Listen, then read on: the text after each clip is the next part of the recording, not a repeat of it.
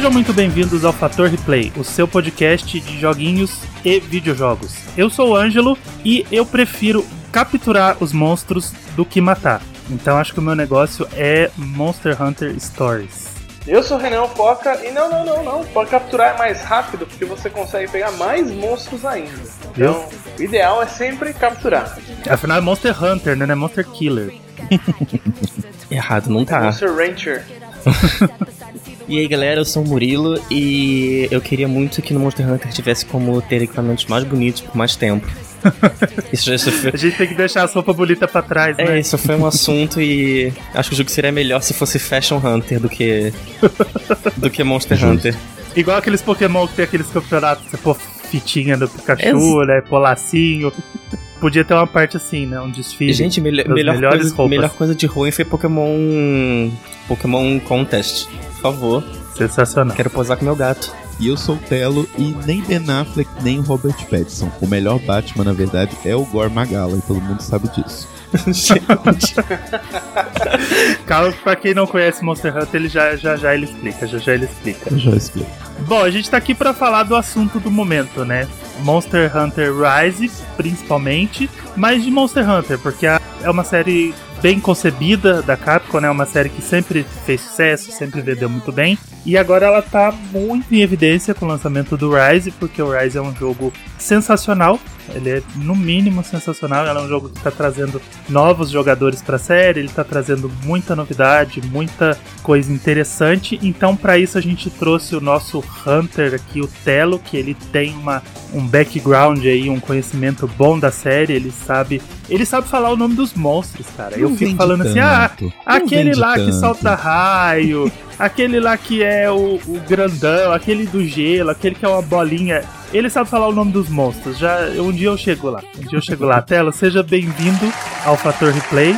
Muito obrigado, muito obrigado pelo convite. Estou aqui feliz para falar de Monster Hunter, que atualmente é o meu crack. Né? Do tipo, eu joguei tudo que eu precisava jogar em 2021 antes de sair o Rise, que agora já era. O que eu joguei, eu joguei. O que eu não joguei, agora eu só vou jogar isso, né? Exato. Porque Monster Hunter é um jogo aí de você acumular 300, 400 horas, né? O pessoal, o pessoal que joga Monster Hunter joga Monster Hunter, né? Fica lá fazendo missão, fazendo. É, é um joguinho aí de se perder e não conseguir voltar, né? Dedicação. Saudades das minhas 500 horas no Monster Hunter 4 Ultimate. Caramba. Um dia eu chego lá, um dia eu chego lá. Até eu, che até eu chegar nas 400 horas eu, eu já sei falar os nomes dos monstros. Mas vamos embora, vamos embora pra pauta. Então pega o seu cabiceto aí, dá os dois pulos que a gente já tá chegando.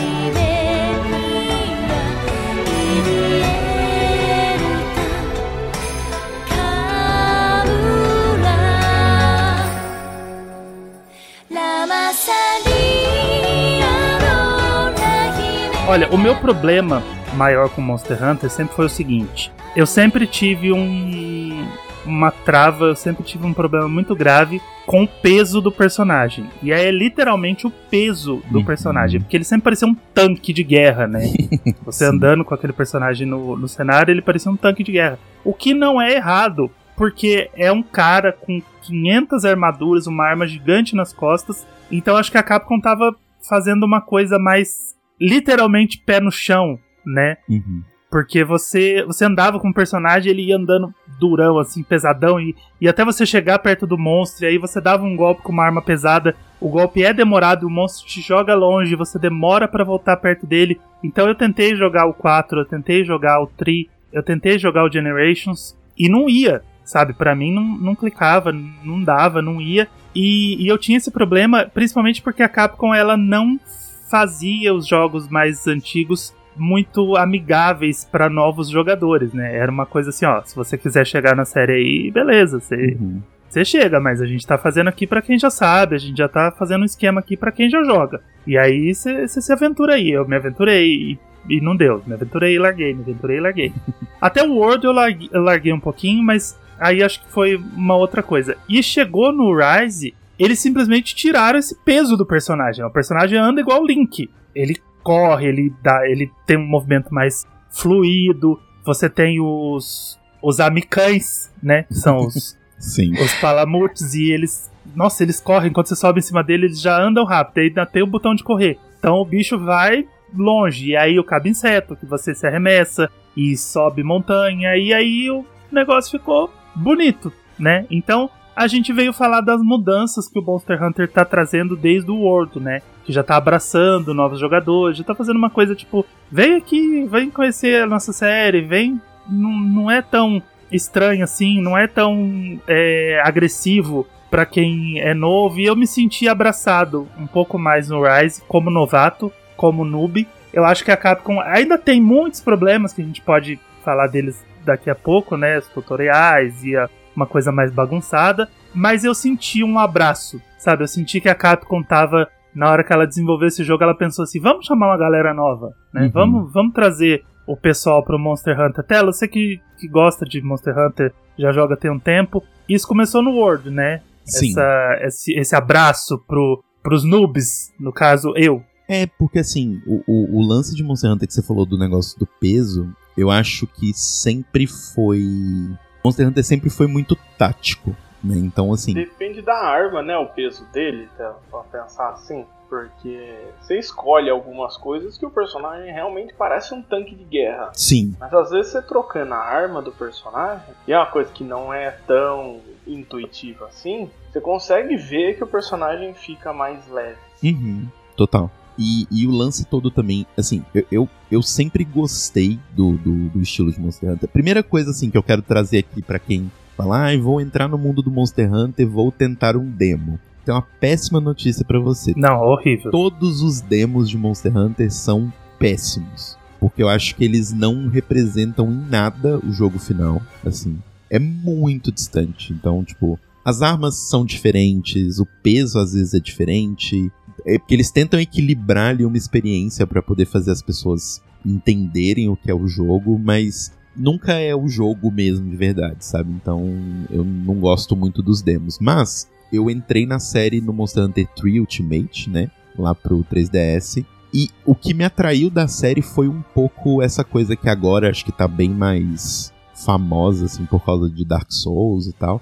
Que é esse combate que ele, ele é muito mais tático do que um esmagar de botão, né? Não é só você ficar apertando Sim. o botão louca- loucamente. Você tem que ter uma coisa. Então, do tipo, você tem que conhecer o monstro pra entender do tipo, ah, agora ele vai fazer tal golpe, então eu tenho uma abertura de tantos segundos, então dá pra fazer um golpe que me exige um pouco mais de, de, de cometimento aí de tempo pra poder de- descer o golpe nele. Senão ele vai E me não só golpe, né? daqui. Você vê a distância do monstro e você fala, agora eu consigo afiar minha arma. Sim. E aí você fica olhando pra ele pra ver se ele não vai te atacar. Às vezes ele abre a boca e você fala, nossa, ele vai soltar um fogo. Então aí eu já pulo, paro de afiar a arma e penso, não, eu vou ter que afiar depois. Então eu vou ter que usar essa poção depois. Então é, é tudo que tá ali no menu, tudo que você pode utilizar contra o monstro e a favor de você, você tem que ter o timing Uhum. pra conhecer os movimentos daquele monstro e saber a hora que você pode fazer cada coisa, né? Exato. E assim, a série, ela vem há bastante tempo ficando mais leve, assim, sabe? E permitindo um pouco mais de movimentação. Então, no Monster Hunter 3, eles introduziram o combate debaixo d'água, né? Que inclusive já morreu, não vai voltar mais. Já falaram isso várias vezes, não vai voltar. É, eu já ia perguntar que história é essa que eu não vi nada debaixo d'água, então já, já era. É, né? não, Então tá bom. eles já mataram realmente porque, principalmente por problema de câmera. Eles tinham muitos problemas de câmera e Monster Hunter até o World sempre foi um jogo muito focado em portátil. Então, como o portátil, eles tinham problema de câmera e o portátil já tem uma questão mais complexa de controle de câmera, eles falaram, é, vamos deixar pra lá e, né, vamos tentar outras coisas. Aí no 4 eles introduziram o lance da verticalidade, então todos os cenários, né, todos os, os as caçadas que você vai são em cenários muito mais verticais. Então eles introduziram isso. E aí no Ultimate eles começaram a introduzir outros modos de jogo, né, no Generations Ultimate, outros modos de jogo para você conseguir se movimentar um pouco mais. E aí no World eles falaram: "Ah, quer saber? Foda-se, vamos deixar mais leve, vamos deixar para todo mundo poder entrar". O que eu acho que é ótimo, assim, é, pra trazer mais pessoas, tanto que a gente vê, né, do tipo, o jogo que tinha vendido a- a- até então mais na série era o, o Portable Tree, que é bem antigo, assim, ele é antes do Ultimate Tree, e ele tinha vendido, tipo, menos de 5 milhões de unidades. O Monster Hunter World sozinho, sem nem contar o Iceborne, vendeu 16,8 milhões. Então é uma, Sensacional, né? é uma diferença bem grande, assim. Então, no Word eles reduziram não só, eu acho que essa coisa de os movimentos serem muito mais pesados, tudo ter que ter um cometimento muito maior, mas eles reduziram algumas coisas que faziam parte do charme, mas eram coisas que realmente atrapalhavam pessoas chegando, né? Então, por exemplo, é, para quem chegou aí no Word e não sabe disso, quando você tomava uma poção, você não podia sair andando, tomando a poção, andando devagarinho. Não, você ficava parado. E no final, quando você terminava de tomar, você ainda fazia uma flexão de tipo, mamãe tô forte. Deus do céu, Capcom. Então, era um. Assim, realmente, você escolher o momento de tomar uma poção era um momento do tipo, é agora ou nunca. Agora ficou bem mais fácil para as outras pessoas. né? Tem um elemento que eu gosto muito. Aí, Telo, então uma dúvida se isso começou no World ou se tinha nos Monster Hunters mais antigos. É aquilo de você se posicionar pra você acertar partes específicas dos monstros pra pegar i- i- materiais específicos. Isso sempre teve. Isso acho que é sempre. Foi sempre uma questão do- dos Monster Hunters, assim. Que é uma coisa que eu gosto muito. Que quando eu tava jogando Monster Hunter, e principalmente os anteriores ao World, eu realmente me sentia um caçador. É, Então, eu, eu acho, eu acho que isso, isso dá uma imersão, né, assim, bem legal. Uhum. Porque não é só, ah, vou bater na cabeça dele ou em qualquer lugar e fazer qualquer coisa. É não, tipo, Exato. às vezes você quer pegar a- o rabo dele, aí você tem que ficar dando a volta. Pra, e assim, ainda tem aquele lance que se você usa uma arma cortante, né, você tem mais chance de pegar do que uma arma, é, do que um, um martelo. Porque o martelo Sim. tem mais chance de quebrar o material do Exato. que cortar. Eu acho isso muito Exato. legal. E o contrário, que você tem lugares que não dá pra bater, né? Esse é o ponto. Tem lugares que você bate e a sua arma meio que reflete na hora. Você não consegue encaixar um combo ali, então Sim. tem que sempre saber onde você vai bater no monstro. E você sabe isso na tentativa e erro, né? Então, Uhum. puta, tentei bater por aqui, não deu certo, vou tentar bater pelo outro lado pra ver se encaixa. E assim vai. Exato. E tem, por exemplo, tem monstros que vão ter uma fraqueza elemental maior de fogo na cabeça e maior de raio no rabo. Então, dependendo do seu estilo de jogo, dependendo da forma como você gosta de encarar aquele monstro, é melhor você pegar uma arma elétrica ou melhor você pegar uma arma de fogo, porque você vai focar onde você consegue mais abertura. Então, Ah. por exemplo, sei lá, tem um monstro que eu lembro que muita gente tinha dificuldade nele, mas acho que passou, que é o Barhoff, né? Que é aquele monstro, aquele meio que tem um monte de cachimbo na cabeça, né? Ele é tipo um, ele fica rolando na lama e tal. Ah, eu te... ah, nossa, você me deu muito gatilho agora. Que eu ficava preso no, no- no- nos, nos cocôs dele. Ai, que horrível. Sim.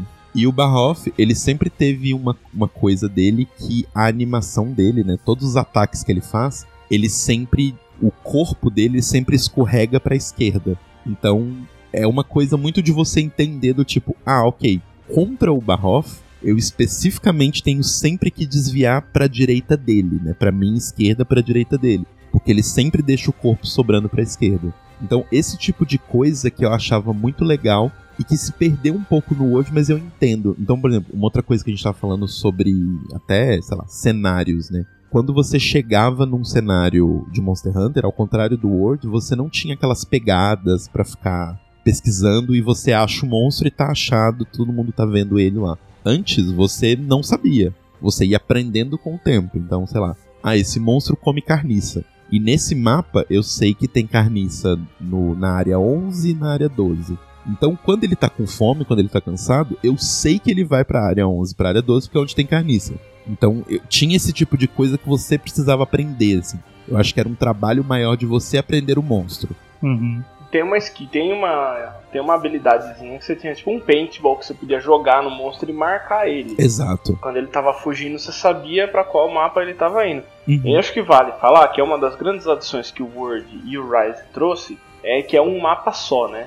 Quando, por exemplo, se você pegar o mapa do Risers, tem vários numerinhos e várias áreas. Os outros Monster Hunter, cada numerinho daquelas e cada área, você tinha uma tela de loading entre uma e outra. Uhum. Então, é, o próprio vezes, Generations, que eu não cheguei a jogar o jogo, eu joguei a demo. A demo já acontecia num mapa que era umas três áreas, se Sim. eu não me engano. Isso, geralmente as- às vezes são 10, 12 áreas assim, você tem às vezes todas essas telas de loading entre o entre você caçar o monstro. Então ele dá uma quebrada um pouco na fluidez que o Rise trouxe. Uhum. Mas ao mesmo tempo dá um tempinho pra você respirar. É. Nunca foi nenhum loading grande e tudo, mas estamos acostumando a geração que cada vez tem menos loading nas coisas. Então, esse é um dos motivos que é um pouco difícil você voltar também pros anteriores. Uhum. Total. É, eu acho, eu acho que depois de jogar um Rise, depois de jogar um World, se você for tentar jogar algum. Já é difícil você começar de algum. De um Tree, de um Generations, mas eu acho que depois de jogar esse,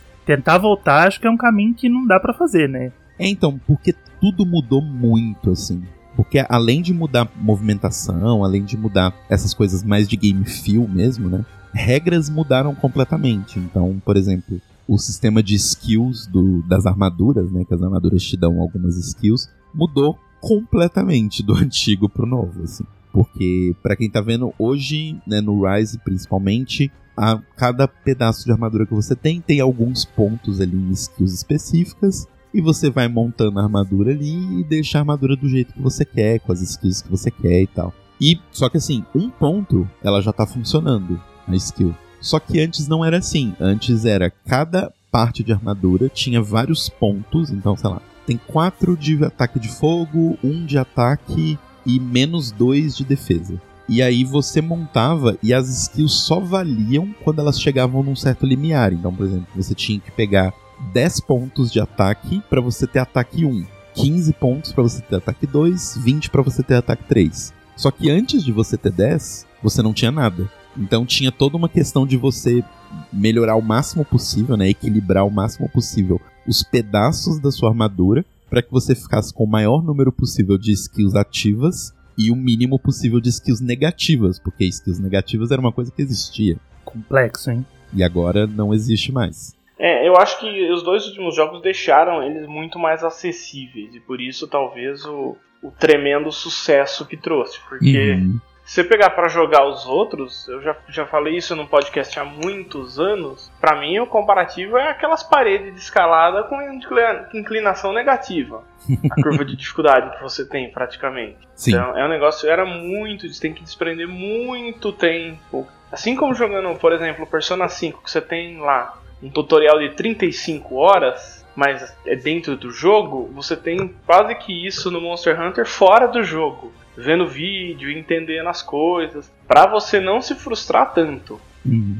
Uma coisa que me frustrou muito no, no World, pelo menos, é assim como o peso do personagem, né? Como o Ângelo falou, eu achei que eu dava pouquíssimo dano no início. Sabe? Aquele. Parece que você batia na cabeça do monstro não tinha um feedback interessante. Eu dava tipo 7 de dano, 10 de dano. Aí isso chegava Uhum. a demorar tipo 40 minutos pra fazer um monstro solo. Assim, eu, eu entendo que o jogo é. ele incentiva você a jogar com amigos. Isso é bem legal. Até porque te- teve encontros ali que eu tive que realmente chamar alguém mais forte pra me ajudar. Mas eu acho que podia. O dano podia ser um pouquinho maior jogando solo, sabe? Ter um certo scaling. Ele tem um scaling. Ele tem. Inclusive o scaling do, do Rise tá bem melhor do que o scaling do, do, do World, assim.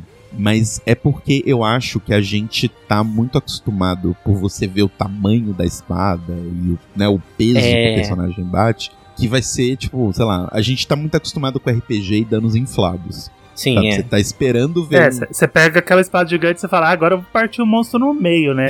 Aí você bate no rabo dele dá um, né? É, vai Tum, de- Porque o rabo dele é de espinho. Vai Aham. subir aquele número gigante, um milhão de dano. É, você tá esperando subir um 999 ali e não vai acontecer isso. Tipo, e a ideia nunca foi. Tanto que quando lançaram o Word, eu fiquei um pouco assim com os números de dano. Porque números de dano não era uma coisa que tinha antes. Antes você era. simplesmente ia batendo e uma hora ele morria. É, porque ele tem, porque ele tem os tells, né, do tipo, ele fica cansado, alguns ficam mais Uhum. lentos, alguns quando vão ficando vão pra morrer, vão ficando mais agressivos, tipo diablos. Sim. E aí eles começam a babar quando eles são cansados, eles procuram comida, eles vão esconder, né? Você vai quebrando as partes. Então assim, tem uma forma de você acompanhar como tá indo, mas antes era muito mais no fio. Agora realmente os números de dano. Aí, a primeira vez que eu vi eu achei um pouco estranho assim. Eu falei, ai, não sei, justamente por, por essa sensação do tipo, ó, quando eu bati e não via o dano que eu tava fazendo, era muito mais no Real. feeling,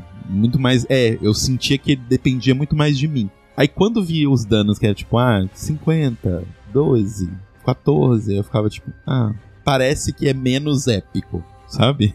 Aí entra a pergunta que eu ia fazer, então foi ótimo. Aí já entra a pergunta que eu ia fazer. Você acha que, tá, antes não tinha o dano, agora tem o dano, né? Ele vai- eles vão mudando algumas coisas. Então a gente pode, sei lá, imaginar que daqui uns um jogo, dois pra frente, o monstro apareça por aí com uma barra de vida. A barra Vamos- de vida mataria o jogo pra mim. Vamos, É. então, é isso que- aí, que eu- aí que entra a minha pergunta. Você acha que essas mudanças elas estão descaracterizando a série pra trazer gente nova ou você ainda sente a série ali? Você, você acha que essas mudanças são positivas ou como você como alguém que joga há muito tempo você pensa assim, poxa, mas não precisava ser assim, sabe? Tinha dava pra trazer gente nova sem mudar essas pequenas características e você tem medo de que um dia do nada surja uma barra de vida na cabeça do monstro e aí você fala, poxa, mas eu matava o monstro conhecendo ele, igual você falou, vendo ele babar, vendo a asa dele se desmanchar, sabe? Vendo Uhum. que ele já perdeu o rabo, ele tá cansado, ele não se mexe com tanta facilidade, e de repente você vê uma barra de vida num futuro aí e você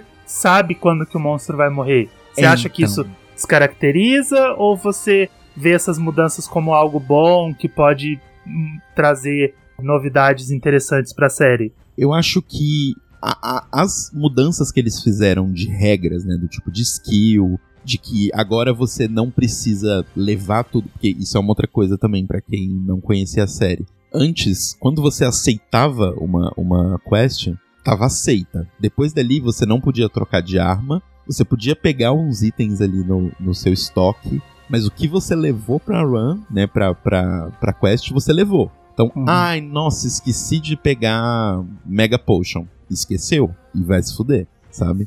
Então, eu acho que esse tipo de mudança, pra mim, não estraga a experiência do jogo, porque eu acho que é, é realmente uma questão de qualidade de vida, sabe? A gente tá em 2021, não tem por que o game design ficar preso em coisas tão antigas. Mas eu acho que, por exemplo, trazer uma barra de vida, eu acho que é uma coisa que realmente mataria o jogo, né, pro, pro, pro monstro. Porque eu acho que Monster Hunter é muito do fio e de você estar tá 100% prestando atenção nos movimentos do monstro, muito mais enquanto ele tem de vida e tudo mais. Então, uma das coisas que pra mim assim foi quando clicou Monster Hunter pra mim é que no 3 eu sempre morria pro Nargacuda, né, que é aquele aquela pantera é, meio um Meio ninja morcego. pantera, meio morcego e tal. E ele sempre me matava com o rabo dele, o golpe com o rabo. E aí eu consegui cortar o rabo dele. E aí ele não tinha mais o golpe do rabo. Eu falei, ah, ok, clicou pra mim. Então eu acho que é muito mais sobre entender o monstro. Eu acho que uma mudança, tipo trazer uma barra de vida, realmente deixaria o jogo bem diferente. Eu acho que tem a chance de você perder jogadores antigos. Então, mudanças de qualidade de vida, eu acho que vem tudo, sabe? Pode vir, eu acho que elas são. é- é- é- a gente que joga muito tempo estranha um pouco, acha que tá muito fácil, mas eu Aham. acho que são necessárias. Agora, mudança de game feel, eu acho que o peso das armas ter ficado bem menor já mudou muito pra mim, mas não atrapalhou, eu acho, as coisas, sabe? Sei. Tenho uma dúvida.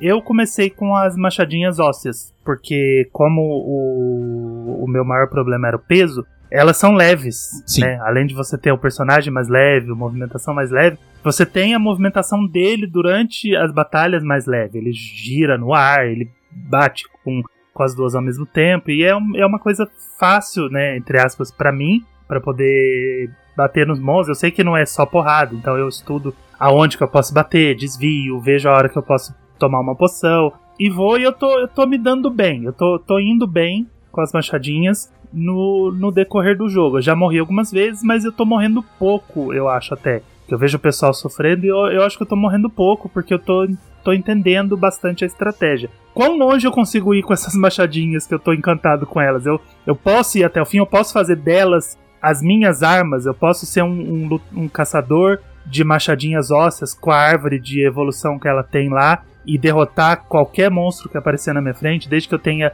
disposição e tempo pra isso? Acho que aí tem uma confusão de da arma com o estilo da arma. É, Você tem 14 armas disponíveis pra você no jogo. Acho que esse é o ponto, o ponto importante. 14 tipos, né? isso. Dessas 14, desses 14 tipos, você tá dentro da machadinha, a machadinha, uma machadinha para outra não vai mudar o estilo de gameplay dela. Então você pode estar com a machadinha, você pode estar com a dual blade do do Hatian, você pode estar com a dual blade do próprio Magnamalo, você pode estar com a dual blade de a chave de osso. O que vai mudar delas? O dano em si, o dano base, que é o dano branco dela, Uhum. se tem ou se não tem algum elemento, e aí você começa a ter algumas particularidades por árvore de habilidade.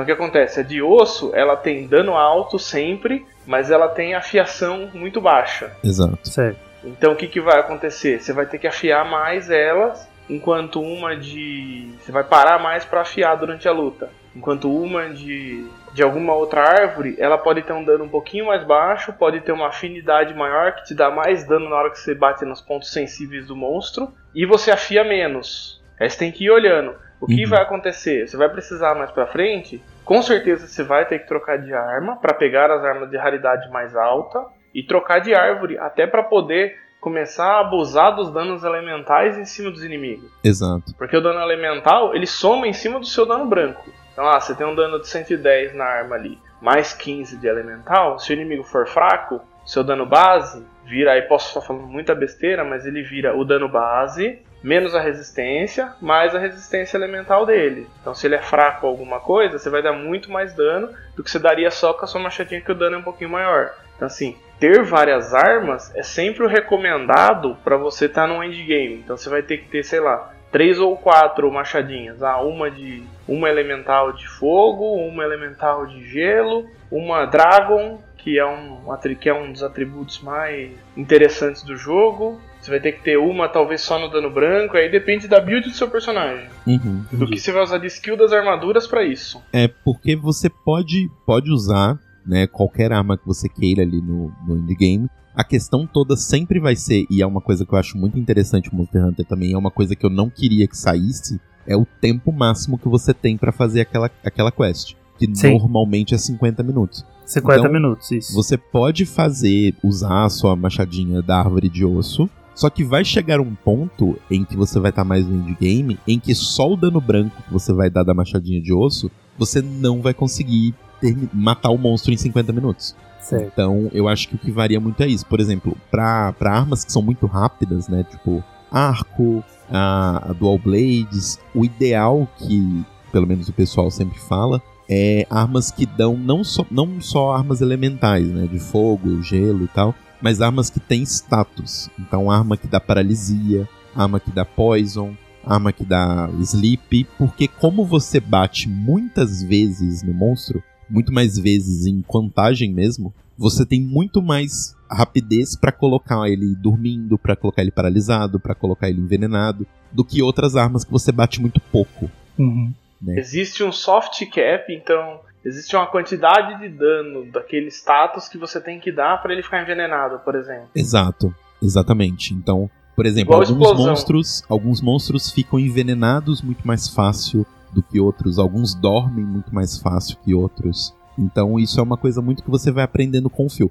Hoje em dia, nessas atualizações que eles colocaram de, de qualidade de vida, no, no Rise tem como. Eu não lembro se no Word tinha, mas acho que sim. Tem como você entrar na ficha do monstro e ver quanto que ele toma, quanto, quanto que é a facilidade dele de ficar envenenado, de dormir, de paralisar e tal. você tem tudo ali numa fichinha. Então você pode meio que fazer ali um, um- meio que pesar, né, as coisas do tipo, eu quero matar ele mais rápido, eu gosto de envenenar porque o meu dano já é um pouco menor do que o das outras armas, então eu acho que é muito esse equilíbrio. Mas o que eu acho muito legal que, que eles fazem assim é que se você chegar todas as armas no endgame, né, evoluir elas ao máximo dentro das árvores dela, todas meio que são usáveis. Obviamente contra alguns Aham. monstros elas não são tão usáveis assim, né? Por exemplo, sei lá, um Baroth, né, que eu tava citando ele antes, que ele é um monstro de água e, e- e ele é um monstro de barro, né, basicamente.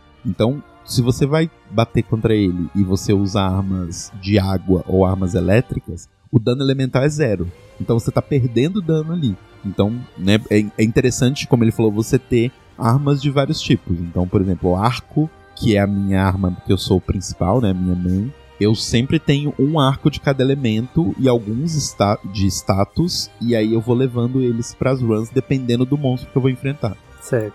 Então a arma dentro da categoria dela, o gameplay dela não muda. Por não, exemplo, se é muda. Dual Blade, eu, eu sempre vou ter o mesmo feeling das Dual Blades, o que muda é o dano. Porque Sim. eu tô acostumado com Splatoon, e no Splatoon é um pouquinho diferente. Porque no Splatoon, por exemplo, eu uso as duales, né? Que são as arminhas, duas arminhas, uma em cada mão. Dá pra ver que eu tenho um padrão, né? Eu gosto de, de Armas usar duas rápidas. arminhas sempre. É, e, se- e são rápidas.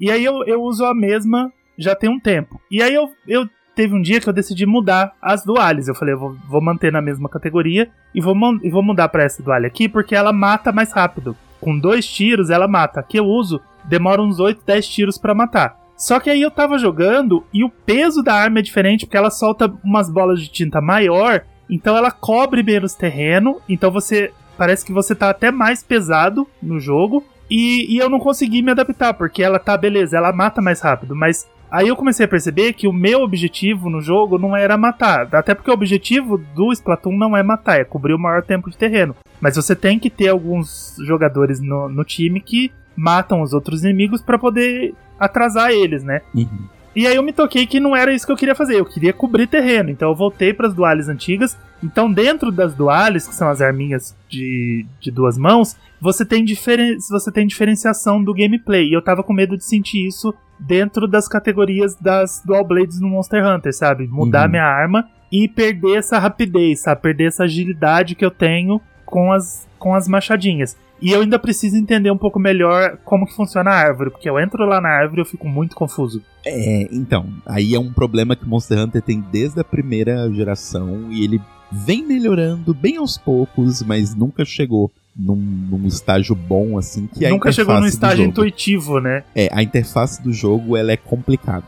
E, e- e, assim, eu, enquanto designer de interface de jogo, eu entendo porque eles têm um problema gigante na mão deles, assim, de, de pequenas mecânicas que se intercalam. Então é, é bem complicado você fazer uma interface que funcione, assim, bem o tempo todo, mas eu acho que ela já é bem melhor do que era, por exemplo, no 4 ou no Generation. Sobre esse lance que você falou do, do fio das armas, todas elas vão ter um fio igual, assim, dentro das categorias, né? Da dentro categoria, de cada uma aham. das 14. Algumas vão mudar pequenos detalhes. Então, por exemplo, o arco, ele tem um tiro, o arc shot, né? Que é esse tiro que você joga ele pra cima e, e você ganha um buff agora. Antes era um ataque mesmo, mas agora você ganha um buff. Então ele tem diferenças. Então, por exemplo, é, antigamente você tinha o Arcshot que ele dava. que ele chamava Heavy.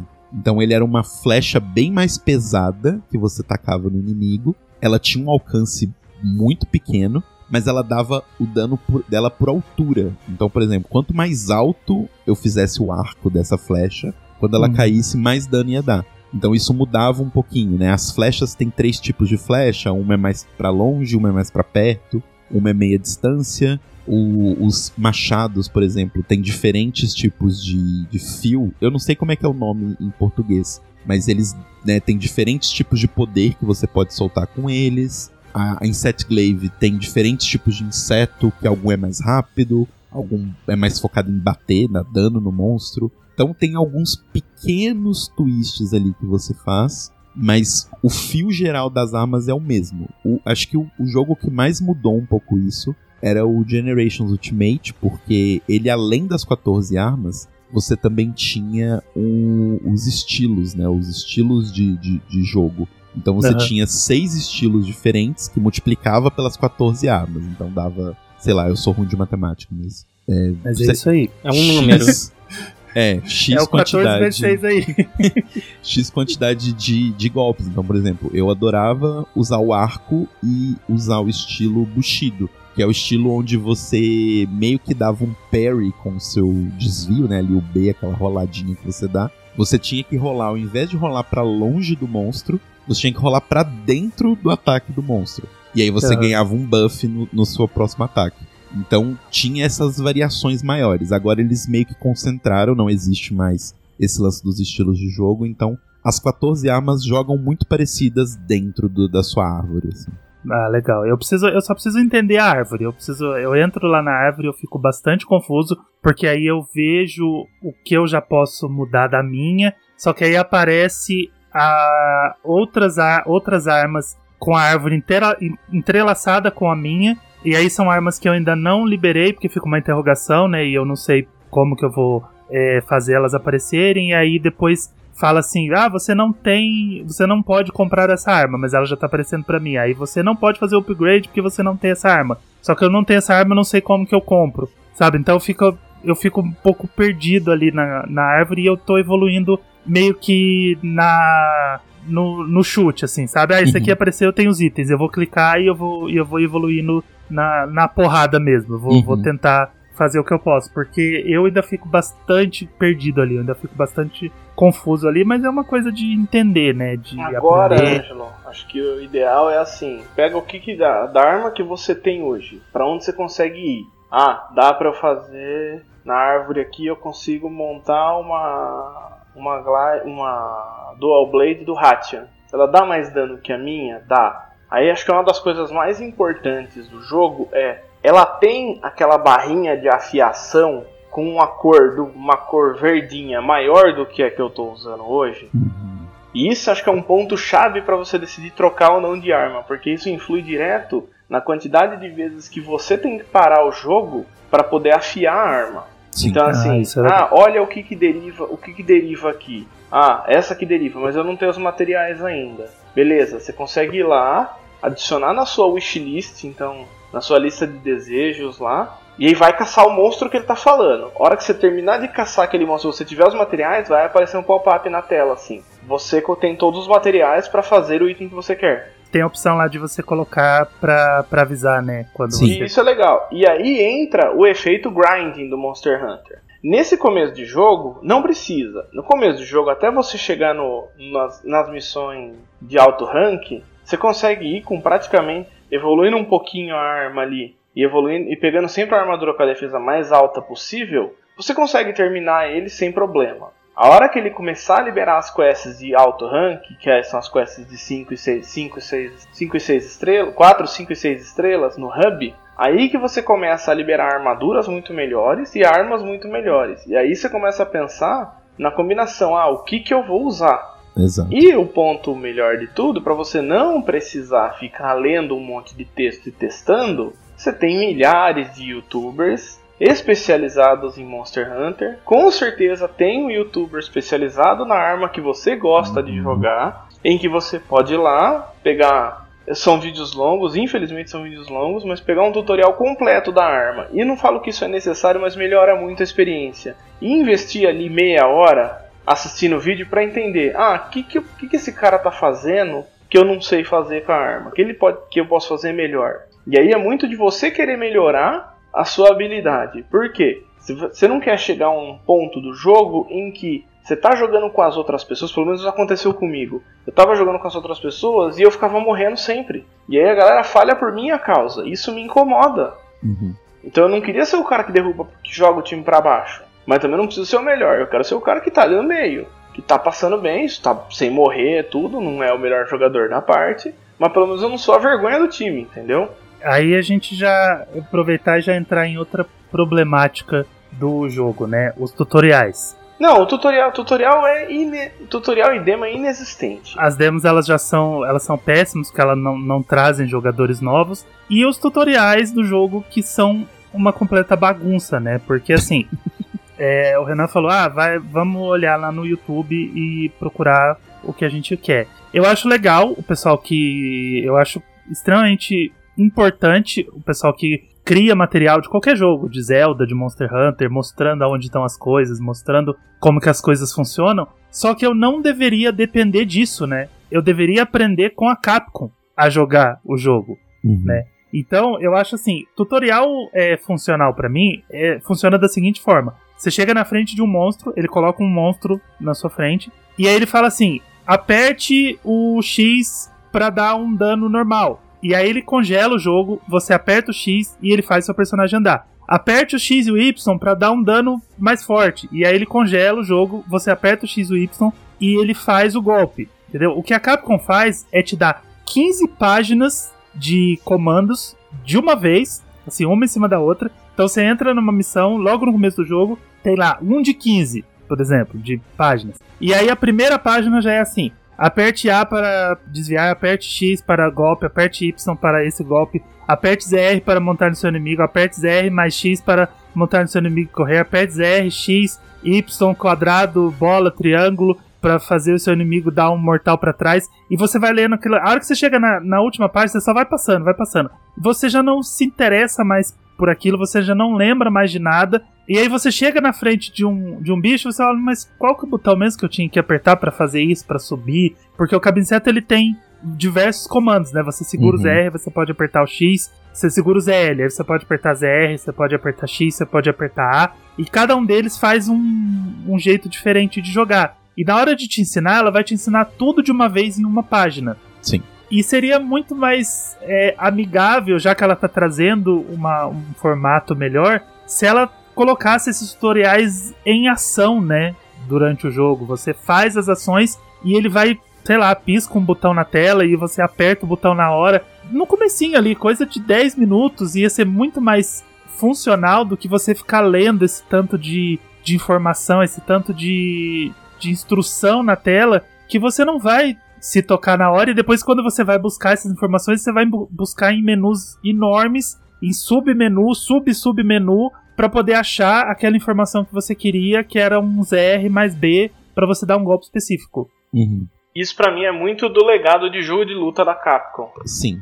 Jogo de luta nenhum você tem um tutorial desse estilo. E aqui acho que é o maior paralelo que a gente pode fazer, porque você tem um training dummy, na verdade. Você tem uma área de treino nos Monster Hunter. Você pode ir lá e ficar praticando os movimentos. E ali você tira suas próprias conclusões. Mesma coisa com Devil May Cry. A Capcom faz isso, assim, deliberadamente. Ela não ensina nada, ela só fala assim, ah, aperta um botão pra bater, um botão pra usar a sua arma de, de longo alcance, né, sua arma de fogo. Só que aí o jogo tem 800 mil combos que você tem que usar se você quiser pegar estilo. Mesma coisa com, É, com Monster Porque eu Hunter. acho que.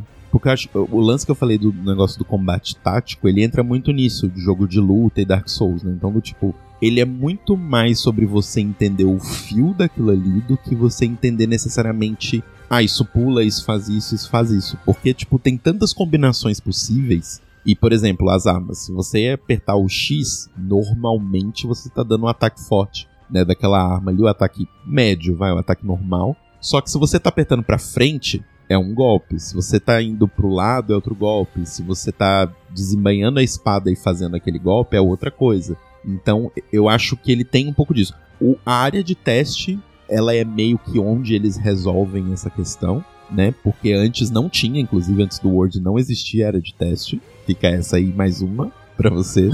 Ela, tipo, se Mas- vira aí. É, se vira aí. Vai treinar sabe? com É do rátulos na tipo, sua cara.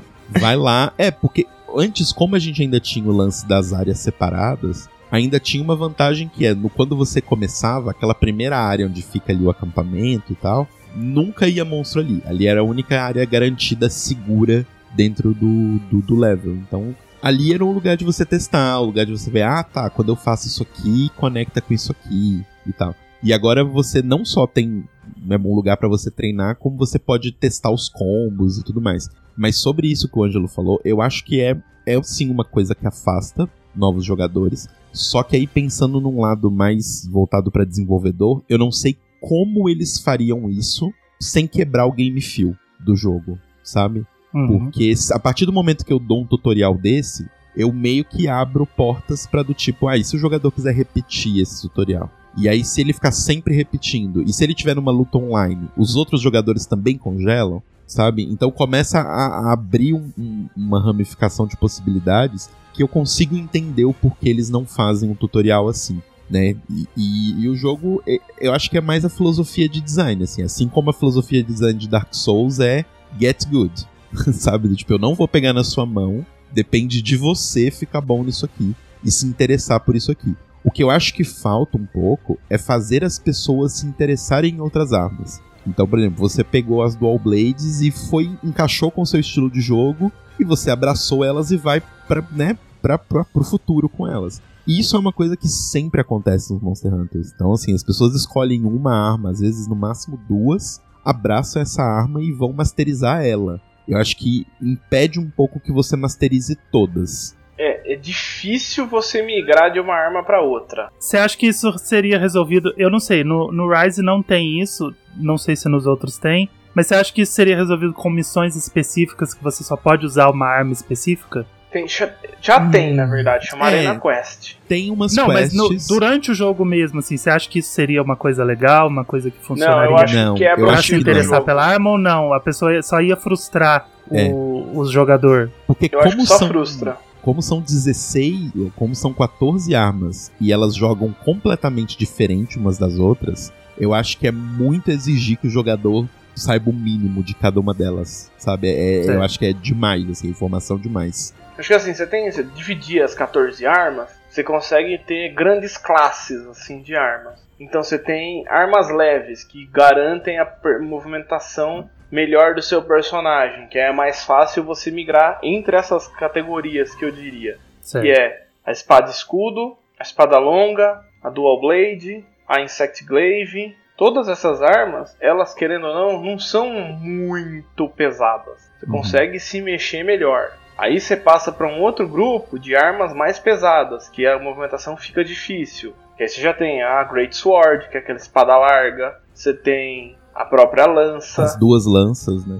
As duas lanças. É que eu acho que a Gun Lance tá em outro nível. A Gun Lance e o Switch Axe e a Charge Blade pra mim estão em outro nível. É, Que elas aí são pra mim é armas hiper pesadas, que eu acho muito difícil de jogar. elas têm uma classificação entre a galera de Monster Hunter assim, principalmente o Switch Axe e a Charge Blade, que são armas técnicas, porque E eu elas morro de dependem vontade de aprender. elas dependem completamente de você masterizar aquela arma, porque se você não masterizar ela, você não tá fazendo nem sombra do dano que você deveria estar fazendo. Eu acho que eu não dei muito certo com a Monster Hunter porque eu comecei a jogar com as duas.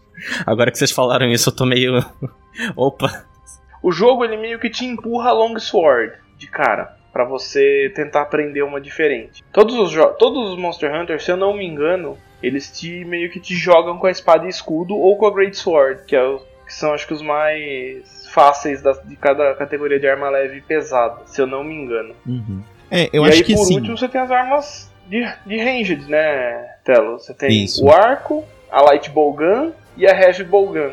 Isso. Porque eu acho que a arma mais simples de todas hoje em dia, é, considerando a quinta geração, né, que é o World e o Rise, seria o machado. O machado é a arma mais simples de todo, o martelo, quer dizer, né? O hammer. Ah, é, tem o martelo. Ele- O martelo é fácil de jogar também. É, ele é extremamente direto, assim. Não tem muita coisa. Porque até a espada e o escudo, é, na, na quarta geração, eles deram uma complexificada nela, porque agora ela tem o- o- os caldinhos lá, o que você pode jogar na espada e e ela vai ficar ou mais- com mais afinidade ou mais ataque. Então tem toda uma coisa de ataques que você faz com o escudo, ataques que você faz com a espada. Ela ficou um pouquinho mais complexa. Mas a mais simples de todas é martelo. Se tá na dúvida, não gostou do- das outras, achou muito complexa, vai no martelo. Porque ele é realmente bate na cabeça do monstro e é isso aí.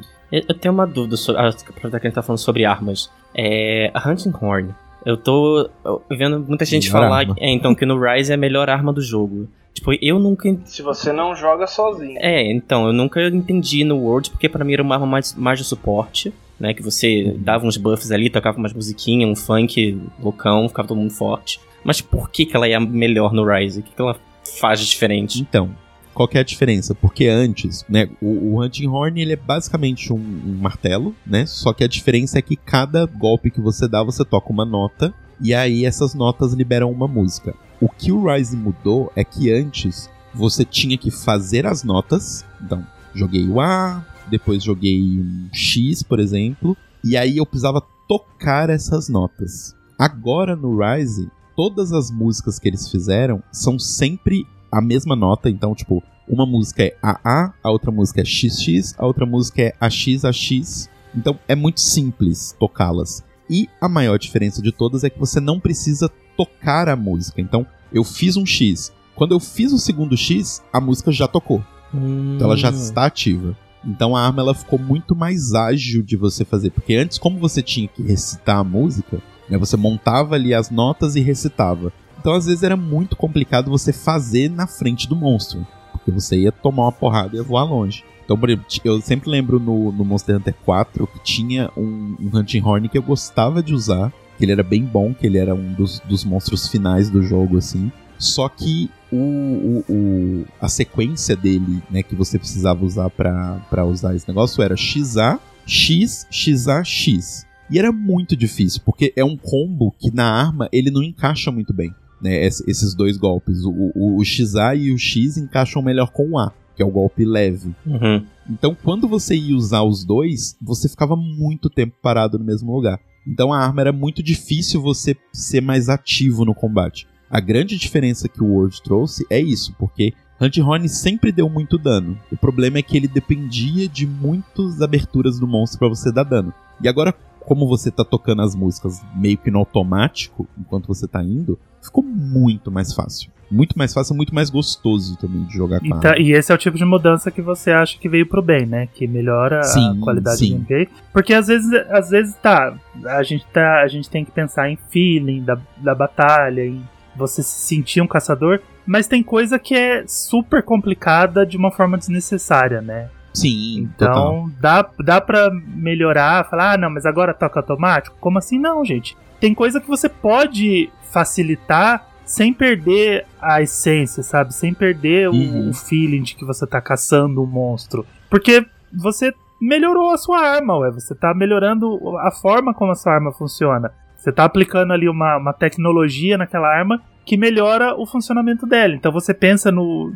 como se você estivesse vivendo dentro do mundo do jogo, são coisas que dava pra fazer, sabe? Se você tem ali uma arma que toca uma música e ela dá um efeito no monstro, você pode melhorar essa arma para que ela toque a música automaticamente e dê esse efeito no monstro. Isso melhora bastante a qualidade do gameplay, né? Sim. E antes tinha até um fator de memória também, porque hoje, por exemplo, o X é sempre a nota azul, o, o A é sempre a nota vermelha e XA é sempre a nota verde. Antes tinha um lance, por exemplo, você pegava um, um Hunting Horn que as notas dele eram branca, roxa e laranja.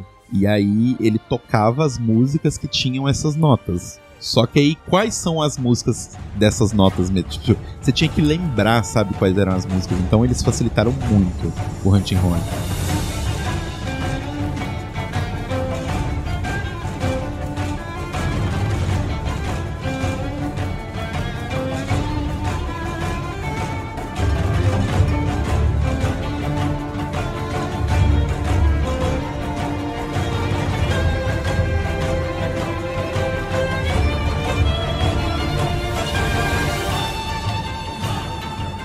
E agora entrando no, no Rise, né, que é o jogo do momento, falar um pouquinho de Rise, vamos falar um pouco das mudanças que ele trouxe. Primeiro, para parabenizar a Capcom por ter colocado o jogo totalmente em português. Eu acho isso sensacional, porque você traz mais gente para jogar, né? Então, quanto mais jogos em português tiver, melhor. O Resident Evil Village, inclusive, vai ter dublagem, né? Uhum. Queria, Em queria português, eu acho isso. parabenizar a Capcom também pela engine do Monster Hunter, que me surpreendeu no Sim. Switch. Nossa, o, o- Monster Hunter ele tá tirando sangue do Switch e que jogo sensacional. Ele é fluido. Ele, nossa, você corre ali, você anda e o jogo roda que é uma lindeza assim. Ele, ele roda lisinho, lisinho, lisinho. A gente fez umas partidas online, eu joguei com Foca e com Otto. Se a internet tá boa, aparentemente as internets estavam boas, não teve lag, não teve atraso, não teve nada. A gente jogou umas partidas como se a gente estivesse jogando na sala de casa com três controles plugados no videogame. Foi sensacional. Então,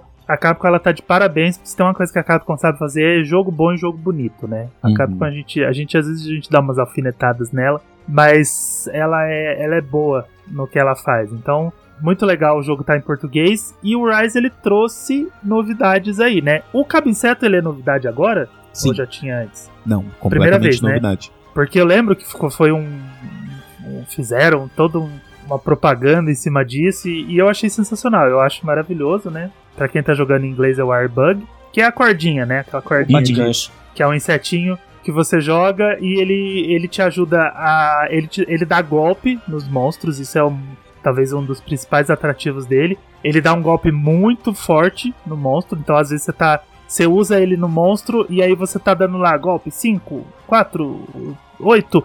E aí você joga um cabinceto ele dá um golpe 50, 48, 70, depende do monstro, depende de onde você acerta. Então eu acho isso muito legal. E ela também tá muito estratégica, né? Porque depende de onde você amarra o monstro, né? Às vezes você amarra pelo rabo, amarra pela cabeça, amarra no estômago. E aí o golpe é diferente, né? Uhum. O dano que ela dá é diferente. É, e também o que o, o, que o, o Cabinceto trouxe é que eles modificaram completamente a mecânica de montaria, né, dos monstros, que é uma Isso. mecânica que já existia antes. Ah, já antigos, existia montaria? Como que Já. fazia antes? Só que antes era um pouco diferente. Eu só conseguia com Insect Glaive no World. É, isso que eu ia falar, pra mim mudou pouco, porque eu sempre joguei de Insect Glaive, então pra mim. Pra mim é pra- praticamente a mesma coisa. Eu fico dando dano aéreo que uma hora monta. Exato. Porque o lance todo da montaria, ela foi introduzida no Monster Hunter 4, que foi o que introduziu a verticalidade, né? Que o lance Uhum. era você pular de uma área em cima do monstro e bater nele por cima, você dava um dano de montaria nele. E aí vai chegar um momento em que você podia montar esse monstro. Só que, Que é o que, antes. o que o Cabinceto faz, né? É, só que antes você só, tipo, ficava esfaqueando o monstro ali nas costas dele. E, mas você não podia controlar o monstro. Ah, a montaria era só pra bater por cima dele. Você tem uma vantagem pra ter um tempo ali pra bater sem ele reagir. Isso, você batia nele e no final, como presente, você ganhava que ele ficava estunado no chão. Legal. né? Então, que era uma abertura pra você usar outros golpes. Mas esse lance que eles introduziram agora de você usar um monstro contra o outro é realmente, Pra mim, assim, mais do que o, o Cabinceto, é a coisa que mais mudou a dinâmica do jogo, assim.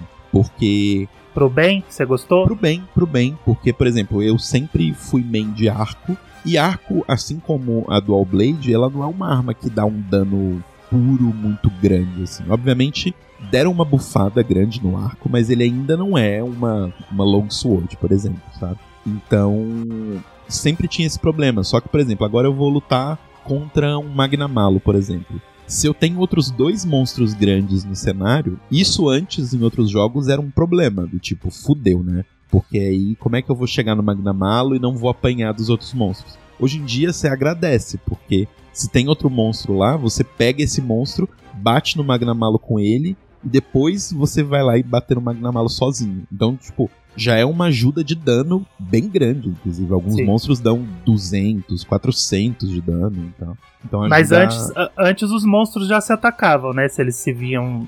a partir nos- do nos World. mesmos a partir cenários. do O. Turf War começou no World. Ah, Isso. então. Antes, se, se tinha dois monstros no cenário, eles atacavam você e você tinha que se virar contra eles. É, Exato. você tem, você tem um negócio que é uma bolsa de cocô que você joga, que é o Dung Isso. Bomb, que aí você consegue jogar ela pra, pra espantar o monstro. Uhum. Então você joga no monstro, aí ele vai embora. Então você tem que você tem que estar sempre equipado com isso, sempre usando isso. Sim. Porque mesmo no World, eles chegavam, rolava o Turf War, disputa de território, mas às vezes os dois vinham pra cima de você. Uhum. Isso eu não vi acontecer no, no Rise ainda. Quase 40 horas de jogo eu não vi isso acontecer. No Rise eles são mais contra eles mesmo, né? Quando tem dois monstros no cenário, eles ficam ali se batendo e aí você escolhe um pra montar e o, e o outro sempre acaba fugindo, né? Depois de um tempo, né? Depois dessa luta, eles acabam se separando, eles não ficam muito tempo juntos Uhum. em um cenário, eles, eles se movimentam bastante. É, e toda Tough War no Rise termina com um dos dois monstros montável. Montável, é. Isso. Então Isso é sempre vale legal. a pena você ficar escondidinho ali, esperando a porrada terminar, e aí você pega Sim, quem sobrou. Isso é muito legal, sempre dá pra montar, eu gostei bastante. E o cabinceto também te ajuda na verticalidade, né? Que você tava falando da, da verticalidade, então você consegue subir numas montanhas com mais facilidade, atravessar alguns cenários. Tem aquela pirâmide que eu acho sensacional, aquele cenário da pirâmide que você tem que descobrir por onde que sobe, né? Você vai dando a volta, sobe um pouquinho, dá a volta, sobe um pouquinho, porque você precisa da estamina, né? Você tem que ter estamina pra usar o cabo inseto. Uhum.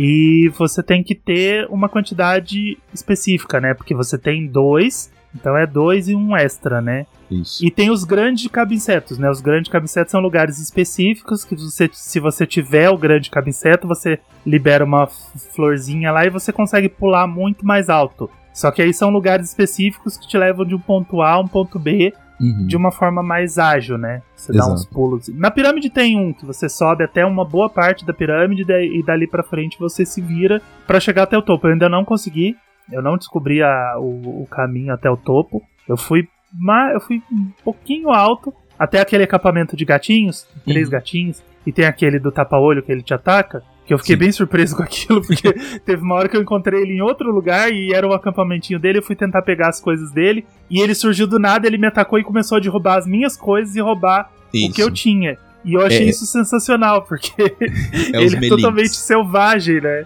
A dinâmica deles é que eles têm vários lugares na fase e eles podem roubar os seus itens. E se ele roubar um item, você vai no acampamento deles e pega de volta o item, porque ele vai estar lá.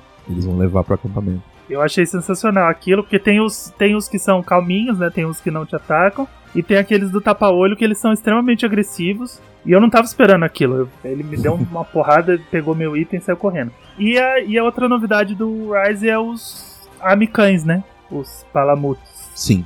Antes a gente só Que- tinha os, os pálicos, né? Os, Os amigatos. amigatos. e agora tem os amicães. Que esse é uma das mudanças que eles trouxeram pra dar agilidade pro jogo, né? Porque o bichinho que corre. Sim. E, e no, no World tinha uma mecânica parecida, né? Só que era com monstro selvagem. Você meio que montava um Jagras que tava ali, alguém, e Ah, ia que pro- legal. Pra, pra partida. E aí eles introduziram esse lance de você ter desde o começo um, um Palamute pra você e tal. E assim, é- essas mecânicas realmente mudaram muito o jogo, porque o Cabo Inseto e esse lance de você poder explorar o mapa todo. Porque, como a gente falou, antigamente eram áreas. né? Então você tinha área 1, área 2, área 3 e tal. Então não tinha essa. Tinha uma verticalidade, mas não tinha essa coisa do tipo, ah, eu tô vendo. Essa, esse- essa sensação Breath of the Wild, né? Tipo, ah, eu tô vendo aquela montanha, eu quero ver o que tem eu lá. vou eu subir, consigo chegar consigo subir. Antes não tinha isso, né? lá.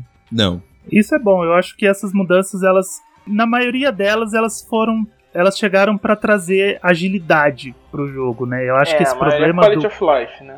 Sim. Eu acho que esse problema do peso do personagem, do peso do jogo, não era uma coisa só minha, né? Ah, Não. Aparentemente era uma coisa da série, né? Que o pessoal reclamava muito. E falava, ah, eu não consigo jogar com esse tanque, com esse personagem pesado, com essa movimentação Eu truncada. tinha a mesmíssima dificuldade. Sim. É, e agora com os mapas conectados também, né? E não tem mais áreas de loading e tal. Eu acho que eles precisavam de alguma forma de tornar a sua viagem entre essas áreas muito mais rápida. Então, tanto o Palamute quanto o- os cabincetos, eles vieram justamente para ajudar você a fazer essas. Então, assim, hoje em dia, que eu já meio que. Assim, eu tô me acostumando com os cenários, mas o Shiny Ruins, né? Que é o, o- as ruínas do templo ali, que é o, o principal cenário dessa, dessa, desse jogo. Eu meio que nele eu já sei chegar no, no covil do Magnamalo lá no final, tipo, em menos de um minuto, sabe? Aham. Só indo de, de Palamute, aí pega um Airbug aqui, pega um outro ali, pega um outro ali, e eu já tô lá super rápido. Então isso realmente trouxe um dinamismo muito maior pro jogo. E na luta mesmo contra o monstro, aí você já volta a ser um pouco mais tanque. Mas Sim. ainda assim, com as habilidades, você fica um pouco mais livre, né? Dessas habilidades que, que você pode usar com o cabinceto durante a luta. E pra passear pelo mapa também tem uns acampamentos extras, né? Cada mapa tem um acampamento extra que você tem que encontrar, fazer uma missão pra liberar eles, e aí você tem um fast travel. Isso, Isso. tinha antes? Tinha no Word só, antes não tinha também. Então E antes era isso era uma coisa se vira, chatíssima. vai andando e Exato. quando você chegar lá, você chegou. Tanto que antes tinha meio que um, um acordo. Assim, até no Word tinha um acordo meio. Não explícito, mas um acordo entre a galera que fazia online. Que era do tipo: o monstro tá quase morrendo. E aí um dos jogadores morre, volta pro acampamento. Por respeito, as pessoas capturam o monstro ao invés de matar. Porque o outro jogador que morreu e voltou pro acampamento, ele nunca vai ter tempo de chegar lá no monstro e fazer o carving dele antes do tempo acabar. Ah. Então, por educação, todo mundo captura, porque aí ele não perde nada. Que legal. Eles têm legal. as regras não escritas, né, pra, Exato. pro Uhum. Monster Hunter. Etiquetas indiretas. Exato. Inclusive, só um, um alerta aqui pra, pra galera, inclusive até pro Ângelo que falou que prefere capturar. Cuidado, viu? Porque tem algumas alguns loots de monstro que você só consegue matando. É, o capturar você recebe um loot a menos, o carve você consegue três, o capturar você consegue dois, mas é mais rápido. Então tem que ir lá no. É mais rápido, mas tem É, eu- alguns, alguns materiais você não pega de jeito nenhum capturando. Tipo, É, eu não... prefiro capturar mais por dó de matar alguns monstros, mas eu não sou bom nisso não. Eu, eu acabo matando mesmo, porque às vezes eu não levei o material que eu preciso, às vezes eu não. Então eu tô fazendo bastante carving, eu tô ba- matando bastante monstros, mas é porque eu ainda não peguei a- as técnicas. Até porque capturar é, é um trabalhinho, né? Uhum. Agora tá bem mais Bem mais- fácil. É, imagino que já deve ter sido mais difícil, mas ainda é um trabalhinho mais técnico, né? Que você tem que jogar a armadilha, jogar a bomba de não sei o que, e aí tem o, o, o timing certo, a hora certa pro monstro cair na armadilha, então é, é uma coisinha um pouco mais chatinha que você tem que aprender. E Uhum. aproveitando, dando a dica pro pessoal que for jogar online, é, joguem com alguns amigos que vocês conhecem que já jogam Monster Hunter para eles te ensinarem essas pequenas etiquetas do online. Quando eu fui jogar online a primeira vez, fui jogar com o Foca e com o Otto, tem o você sempre começa lá no baú e tem os itens, né, para você pegar. Uhum. E tem um set de item para cada Hunter, né? Claro que eu não ia pegar mais de um, mas aí eles já me avisaram, falaram, ó, vai lá, a etiqueta não escrita é você pegar um set de cada item e deixar os outros sets para os outros jogadores. Então, são pequenas coisinhas que fazem a experiência mais legal, porque o Monster Hunter ele tem esse balanço muito legal das missões single e das missões online, né? Ele sempre teve uma presença forte no online. Sim. Sempre juntou muita gente pra jogar, sempre teve umas, umas missões muito legais. O pessoal compra pra ficar jogando online com o pessoal. Fazer as missões online é divertido, principalmente se você estiver fazendo com amigos. Então, se atente pra essas etiquetas. Toma um pouco de cuidado na hora que você for jogar, principalmente com desconhecidos, pra você não cair nessas problemáticas, né? São umas coisinhas bobas, mas aí você vai lá e pega todos os itens de primeiro. O jogo deixa você pegar. Aí você fala, ah, mas por que, que ele não trava um pro jogador? Exatamente por isso. Às vezes você tá jogando com um amigo que é melhor do que você e ele deixa você pegar o item dele. Então ele fala pra você, ó, pode pegar dois, porque eu sei que você é ruim, tipo eu, e você vai precisar de duas poções. Uhum. Você Ou vai até, precisar de lá, dois você, sets de poções. você tá jogando de dual blade e a outra pessoa tá jogando de arco. Ela vai estar mais longe do monstro que você, né? Então você vai provavelmente tomar muito mais dano que ela. Sim. Então você tem que se atentar a essas coisinhas e você vai ter uma experiência muito mais legal jogando online, até se você quiser entrar numa sala com desconhecidos. Quando a gente tava jogando, eu, o Renan e o Otto, entrou um cara na nossa sala, o Foca deixou a sala aberta, não colocou senha. Entrou um cara e ele ficou jogando com a gente um tempão, ele fez várias missões com a gente. E aparentemente ele já tinha uma certa experiência em Monster Hunter, porque ele jogou bem, ele fez tudo certinho do jeito que tinha que fazer. Quando terminava as partidas, ele dava joinha pra gente, a gente dava joinha pra ele. Ele só desistiu porque, como eu tava começando ali, eles estavam me explicando muita coisa, às vezes a gente demorava um pouco pra entrar Uhum. nas partidas, e uma hora ele dropou. Mas foi, foi mó legal, ele entrou, fez umas 3, 4 missões junto com a gente e ficou na, na nossa party durante um tempão. Sim. Então dá pra você abrir uns randoms lá, se você tiver com vontade de jogar, mas se você puder ju- juntar um grupo de amigos, eu acho que é uma experiência muito mais gratificante. Sim, principalmente por objetivos, eu acho, porque, por exemplo, sei lá, se você tá fazendo carve de, da, da cauda do Magnamalo, todo mundo focado na cauda, é muito mais provável que vocês vão conseguir sempre cortar antes dele morrer e tudo mais. E assim, pra quem tá chegando agora e, e né, tá pensando aí em, em se aventurar no online, o online do Rise é a melhor experiência online até agora do Monster Hunter. Tipo, bate todas, porque o World já tinha melhorado muita coisa, mas eu acho que todos os pequenos problemas que tinham no World eles consertaram. Que é, agora você pode. A, a dificuldade do monstro ela escala automática. Então, se você Aham. entra com quatro pessoas, o monstro tá difícil pra quatro. Se uma pessoa cai, o monstro ele balanceia pra três. E se você todo mundo cai e você tá sozinho, ele balanceia só pra você, Pra você tá com um jogador só. Uma coisa que o World tinha que era bem ruim, que era quando você jogava com mais de uma pessoa, ele escalava muito. Então, por exemplo, sei lá, você queria especificamente cortar uma cauda de um monstro. de quatro pessoas no World era impossível, a não ser que todo mundo estivesse focando na cauda. Porque E o Word, se as pessoas saíssem, a dificuldade continuava, né? a dificuldade continuava. Então isso era bem complicado pra poder fazer. E um sistema muito legal que eles adicionaram também é esse sistema meio de upvote, né? Que é tipo, jogou com a pessoa desconhecida, deu um joinha pra ela e ela te deu um joinha. A possibilidade de vocês aparecerem online um pro outro é muito maior do que uma pessoa Hum, que Legal. você falar, ah, não quero jogar com ela de novo, a pessoa também não quer jogar com você, e você não vê não mais essa pessoa. Nunca mais. Legal. Eu tô ficando com vontade de jogar o Rise, mas eu tô com muito medo de.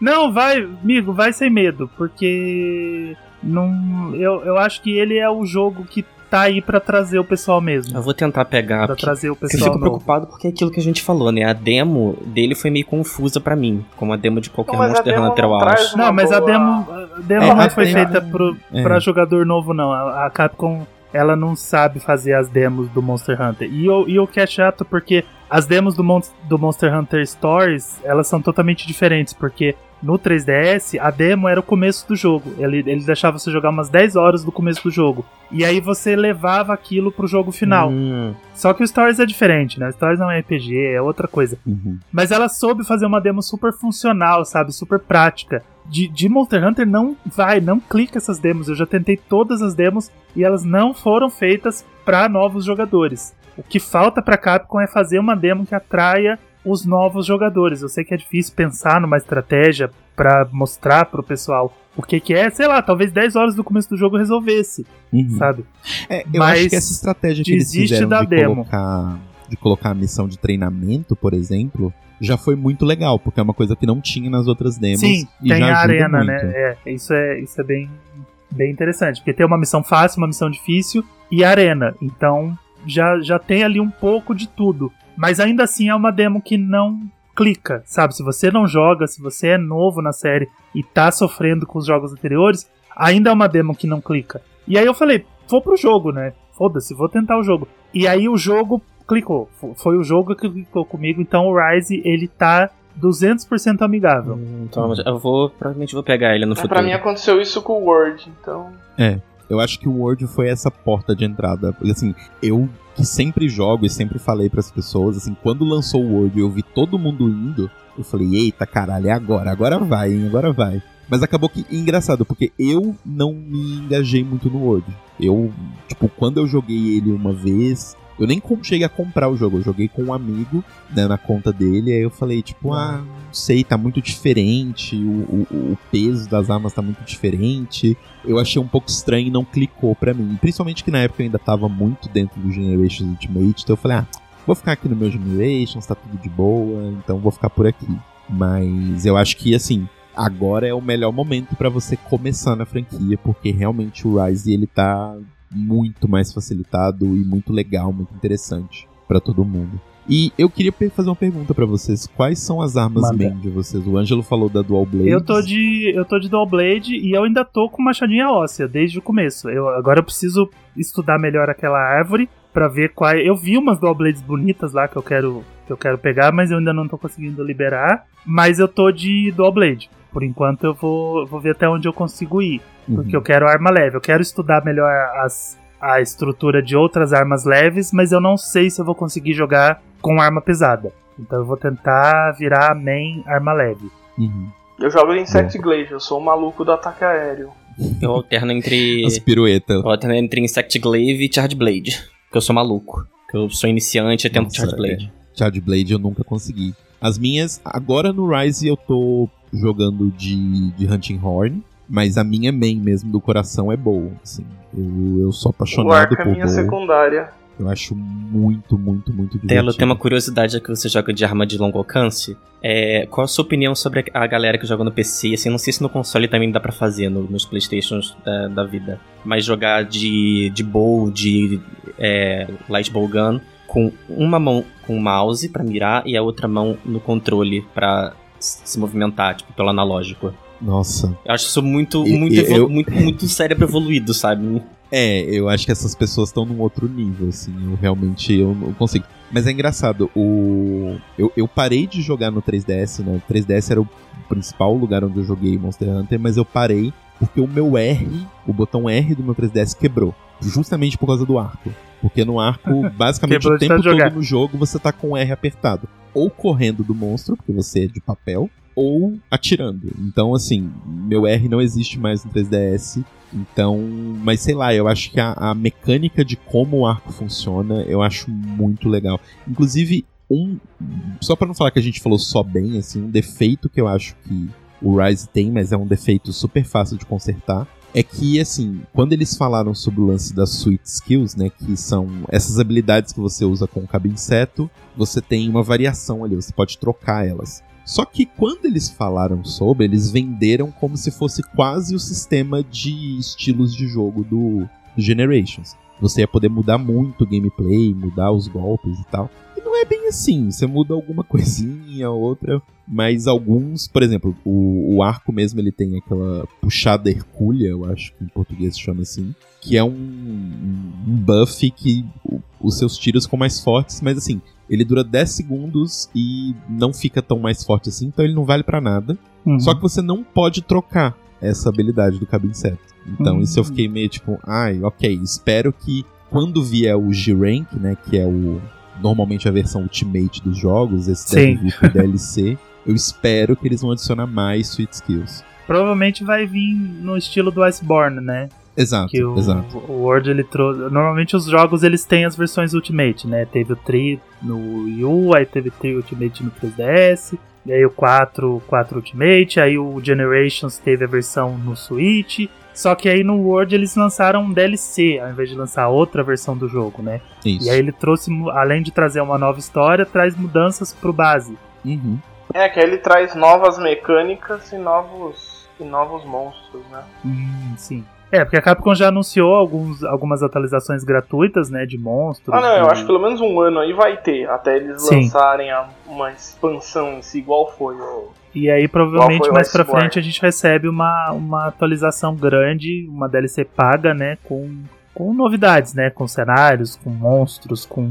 Sim. E aí pode mudar essa. Pode trazer melhorias pra essas mecânicas do jogo base, porque eles aproveitam pra ouvir, né? O, Uhum. o que o pessoal tá. Quais são as dificuldades, quais são as, as problemáticas. O, o, o Rise ele tá ali 99,9% afiadíssimo, finíssimo jogo, praticamente perfeito. E uma coisinha ou outra que der pra melhorar, a gente recebe numa, numa DLC daqui a um ano, mais ou menos. Rise vai ser, vai ser exclusivo do Switch por um ano, não é? E Por um ano, sim. provavelmente, é aquelas exclusividades da Capcom, né? Aí provavelmente quando ele sair pros outros consoles, ele já deve vir com, com um pacotinho de, de DLC. E eu espero que não demore, porque eu quero que mais gente jogue o Rise, então que venha pro PS4, pro Xbox, coloca no Game Pass, porque é um jogo sensacional e mais gente precisa jogar esse jogo. Sim. E qual o monstro preferido de vocês? O meu foi, assim como eu tô usando a roupa dele, foi o bicho atento, que eu achei ele lindo. Ele é um macaco morcego, né? Uhum. Uma, uma mistura. Ele é novo? Ele é novo, ele é desse. Ele é novo. Sensacional. Ele é maravilhoso, ele é todo colorido, ele é lindo. E ele é uma mistura de macaco com morcego, então às vezes ele se pendura em alguns lugares, ele para na, na ponta do rabo, em pé. E ele joga frutas em você, então as frutas estão envenenadas, as frutas elas te dão stun. É, é sensacional, você tem que ficar fugindo das frutas que ele joga, porque elas te arremessam longe, elas te dão vários tipos de status ruins. E, e eu achei ele lindo, lindo, lindo. E a armadura que ele libera é a coisa mais linda que eu já vi, mas já já vou ter que dropar.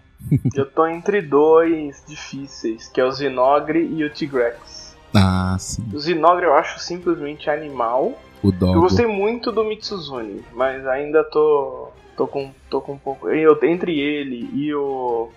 O Elder Dragon do, do Iceborne, que eu esqueci o nome. Que é bem Hum. parecido, que é tudo coloridão também, Ai, solta as o bolhas. Shijiva. Não o Xenogiva, o, não, o do Iceborne, o. Não o Safigiva, a outra. Ai, eu não lembro o nome. O- Os nomes do, É muito do World monstro. são bem genéricos no geral, assim. Os monstros é meio genérico. E eu gosto do enfim. Tigrex. O Tigrex eu acho animal também. Mas eu acho que ele é muito difícil. O que eu acho lindo é porque eu não joguei muito do World, né? Joguei basicamente aquela primeira parte até você ir pra segunda área. Mas eu era apaixonado pelo Tobi Kodashi, eu acho que é o nome dele. É um bicho azul.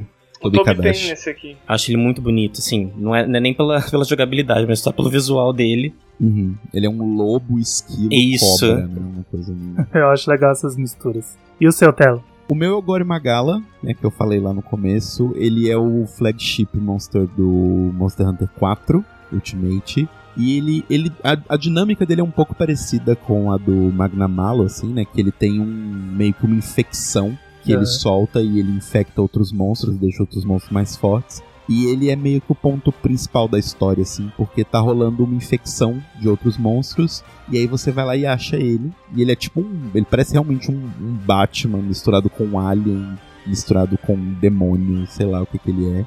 Lembrei, moça, é a Namielle que eu tava falando naquela hora. Ah, sim. E no, no final, o, ele meio que você descobre que essa, essa cara dele meio Batman, assim, escura, é só um casulo. E aí, quando ele tá completamente formado, ele vira o Shagaru Magala, que é um bichão dourado, mó bonito e tal. Mas é o meu preferido. E um outro que eu gosto muito, porque eu acho a luta dele muito interessante. E eu adoraria se fosse uma luta que voltasse em um DLC do, do Rise, que é o Dalamandur que é basicamente uma cobra gigantesca. Imagina uma cobra com, se eu não me engano, ele tem, se eu não me engano, é tipo 120 metros de comprimento. Meu Deus. E é uma cobra que você luta meio que em cima dela, assim, do tipo, Aham. você vai subindo em pedaços, então tem várias etapas da luta. Isso é uma coisa bem legal. Ah, uma coisa que a gente não falou do Rise é que eles meio que substituíram essas batalhas de contra monstros gigantes, né, que tinha nos outros, pelas batalhas lá de Rampage, né, que você Eu não Ah, se eu Rampage. gosto, que eu não sei se eu O- gosto ou não.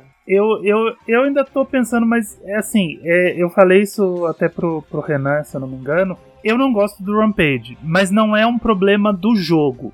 Sabe? Não é. Eu não gosto. Eu não, Uhum. não me adaptei. Que é um sistema Age of Empires, né? Você tem que ir Sim. montando as arminhas e os monstros vão aparecendo e você tem que ter. Você tem que ser rápido e estratégico pra derrotar eles. Eu não gosto porque é, eu não gosto dessa pressão, sabe? Que você tem de fazer as coisas, de correr com as coisas e aí você vai pra um, vai pra outra, a arma quebrou, e aí você vai pra aquela grandona que você tem que atrair o monstro. Eu prefiro um combate mais, um combate mais direto, mas eu achei legal, eu achei um sistema sensacional. Eu achei tem várias missões lá do Rampage pra você liberar, mas não foi pra mim. Não é um Uhum. problema do jogo, eu gostei dessa, dessa mecânica, mas não é um problema pra mim. O que, que você achou, Telo? Então, eu gostei, eu, eu demorei um pouco pra me acostumar, assim, porque o gameplay é bem diferente. Mas ele me lembra um pouco lutas que tinham antigas contra meio que é tipo o boss final de cada jogo, vai. Que a gente tinha, por exemplo, Jane Moran. Jane Moran, ele é basicamente um, uma baleia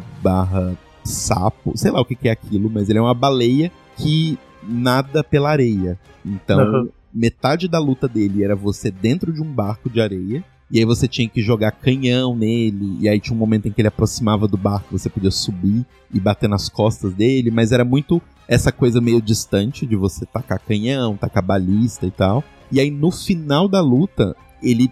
Você chegava num ponto que parava e ele tava andando, vindo em direção ao barco. E o seu objetivo era parar ele ou matar ele antes dele chegar no barco. Então isso me lembra bastante essas batalhas de, de Rampage que colocaram no Rise. Só que eu acho que as outras eram mais legais porque elas eram mais épicas, sabe? Era você contra um monstro e mais nada, assim. Então tinha uma coisa meio épica. Essas do Rise pare- parece meio parecido com a. Parece meio parecido, é ótimo. Parece a luta contra o, o Zora Magdaros do, do World. Sim, sim, que é, É chato pra caramba.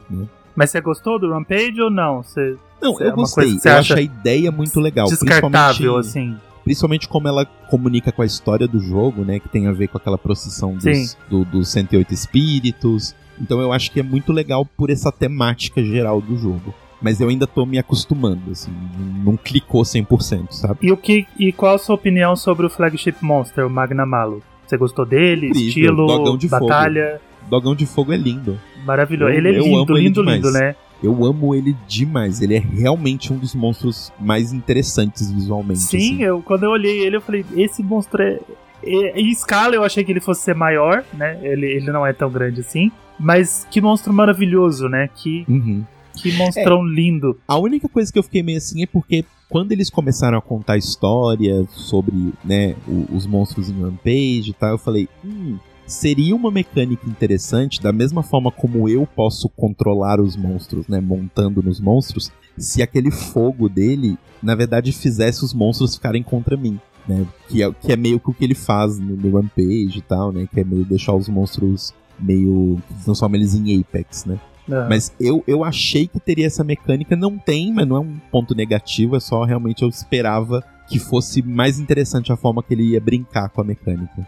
É, mas aí, como você falou que já tem um monstro que a, a- o, o- esse mal deles propaga, talvez eles não quiseram repetir, né? Sim, sim. Eles quiseram fazer alguma coisa diferente. Até porque a história não acaba ali, né? Então, eu acho que vai É. ter mais histórias, os DLCs vão adicionar coisas de história e novos monstros. Então tem, tem coisas pra acontecer ainda. Mas 10 pro Magnamalo, ele é lindo. Mas assim, Magnamalo não é o final da história, tá, gente? Não, não Jo- mesmo. O Continuem flagship jogando. nunca é o final, gente. Fiquem sabendo disso. O flagship, na verdade, termina o tutorial do jogo.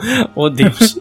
Tá começando, o Renan gosta de falar isso. O jogo tá começando, Nico. Vai, vai É, não joga até os créditos, não, não para ali. Tem muito mais coisa pra ser feita. Porque eu, por exemplo, mais eu- legal. Eu terminei as missões 4 estrelas com 20 horas. E aí é o começo, vamos, vai pra frente. 20 horas não é nada. Vai, vai pra frente que você consegue Ó, 450. O Word eu tinha 100. O Iceborne eu tinha mais 100. Então assim, joga. Só joga e vai.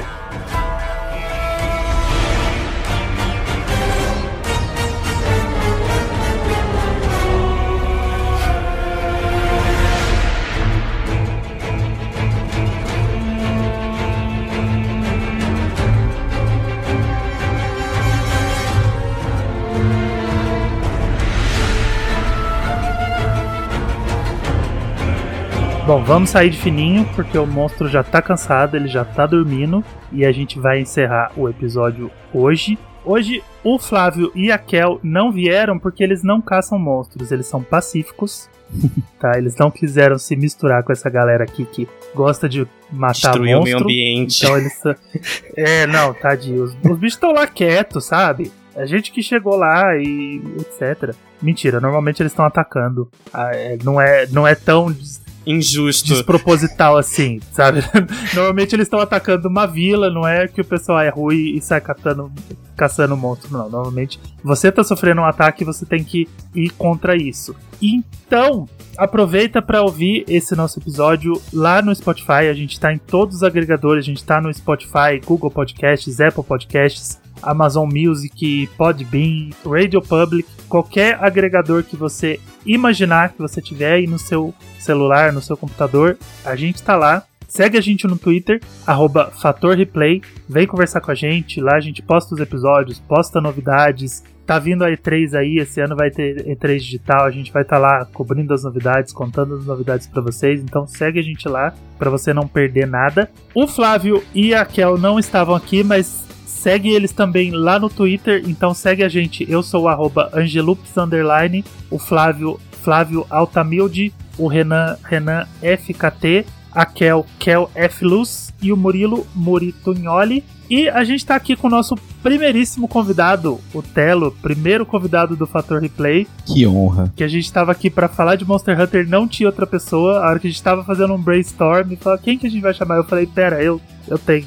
Eu sei quem a gente vai chamar. Porque eu lembro que quando o Monster Hunter Rise foi anunciado, o Telo me marcou, marcou eu e o Fred e falou: e aí, vamos? Aí falei, Vamos fechar?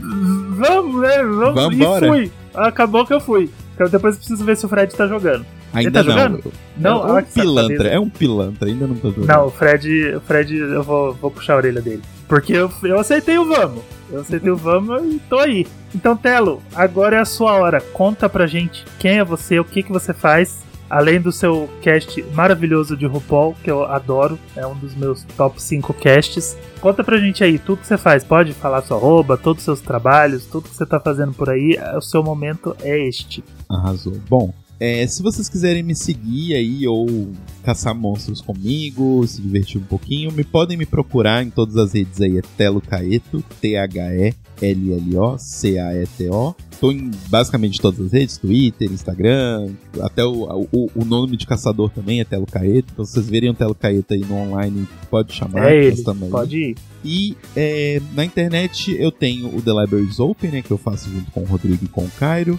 que a gente cobre todas as temporadas de RuPaul's Drag Race, episódio a episódio, e também falamos de outros assuntos aí sobre cultura LGBT, toda segunda-feira ao vivo na Twitch e na, no YouTube, às 9 da noite aí. Você pode procurar a gente, The Libraries Open Podcast. E também tenho o mais um podcast de casal que eu faço com o Rodrigo, agora que a gente tá nesse momento de quarentena, né? 24 horas juntos, a gente decidiu fazer mais um Vamos podcast falar de sobre, casal. né? O que, que a gente tá fazendo aqui na quarentena? Vamos falar sobre. Exato, porque afinal tem pouco podcast de casal por aí, a gente decidiu fazer mais um. Então escutem lá também, pode procurar em todos os agregadores, mais um podcast de casal. Telo, brigadão mesmo por ter aceitado esse convite, por ter vindo falar de Monster Hunter com a gente, que eu sei que é algo que você gosta bastante. E a gente ficou muito feliz de ter. Isso, isso não foi uma conversa, foi uma aula, né?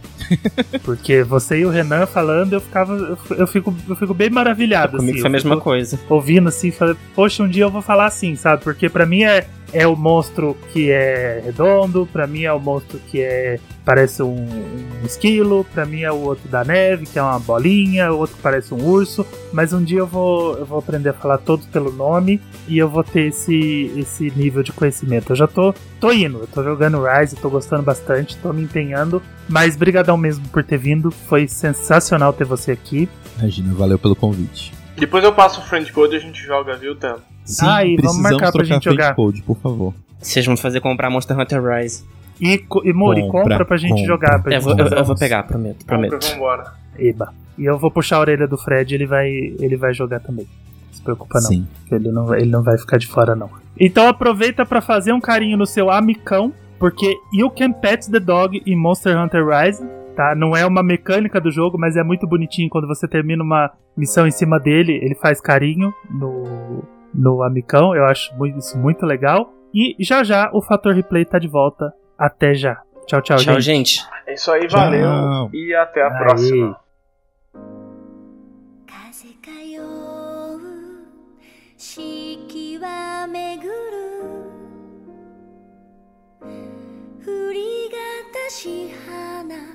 とわの花。愛しい日々ゆかし年月戻らぬ時哀れとこしえなり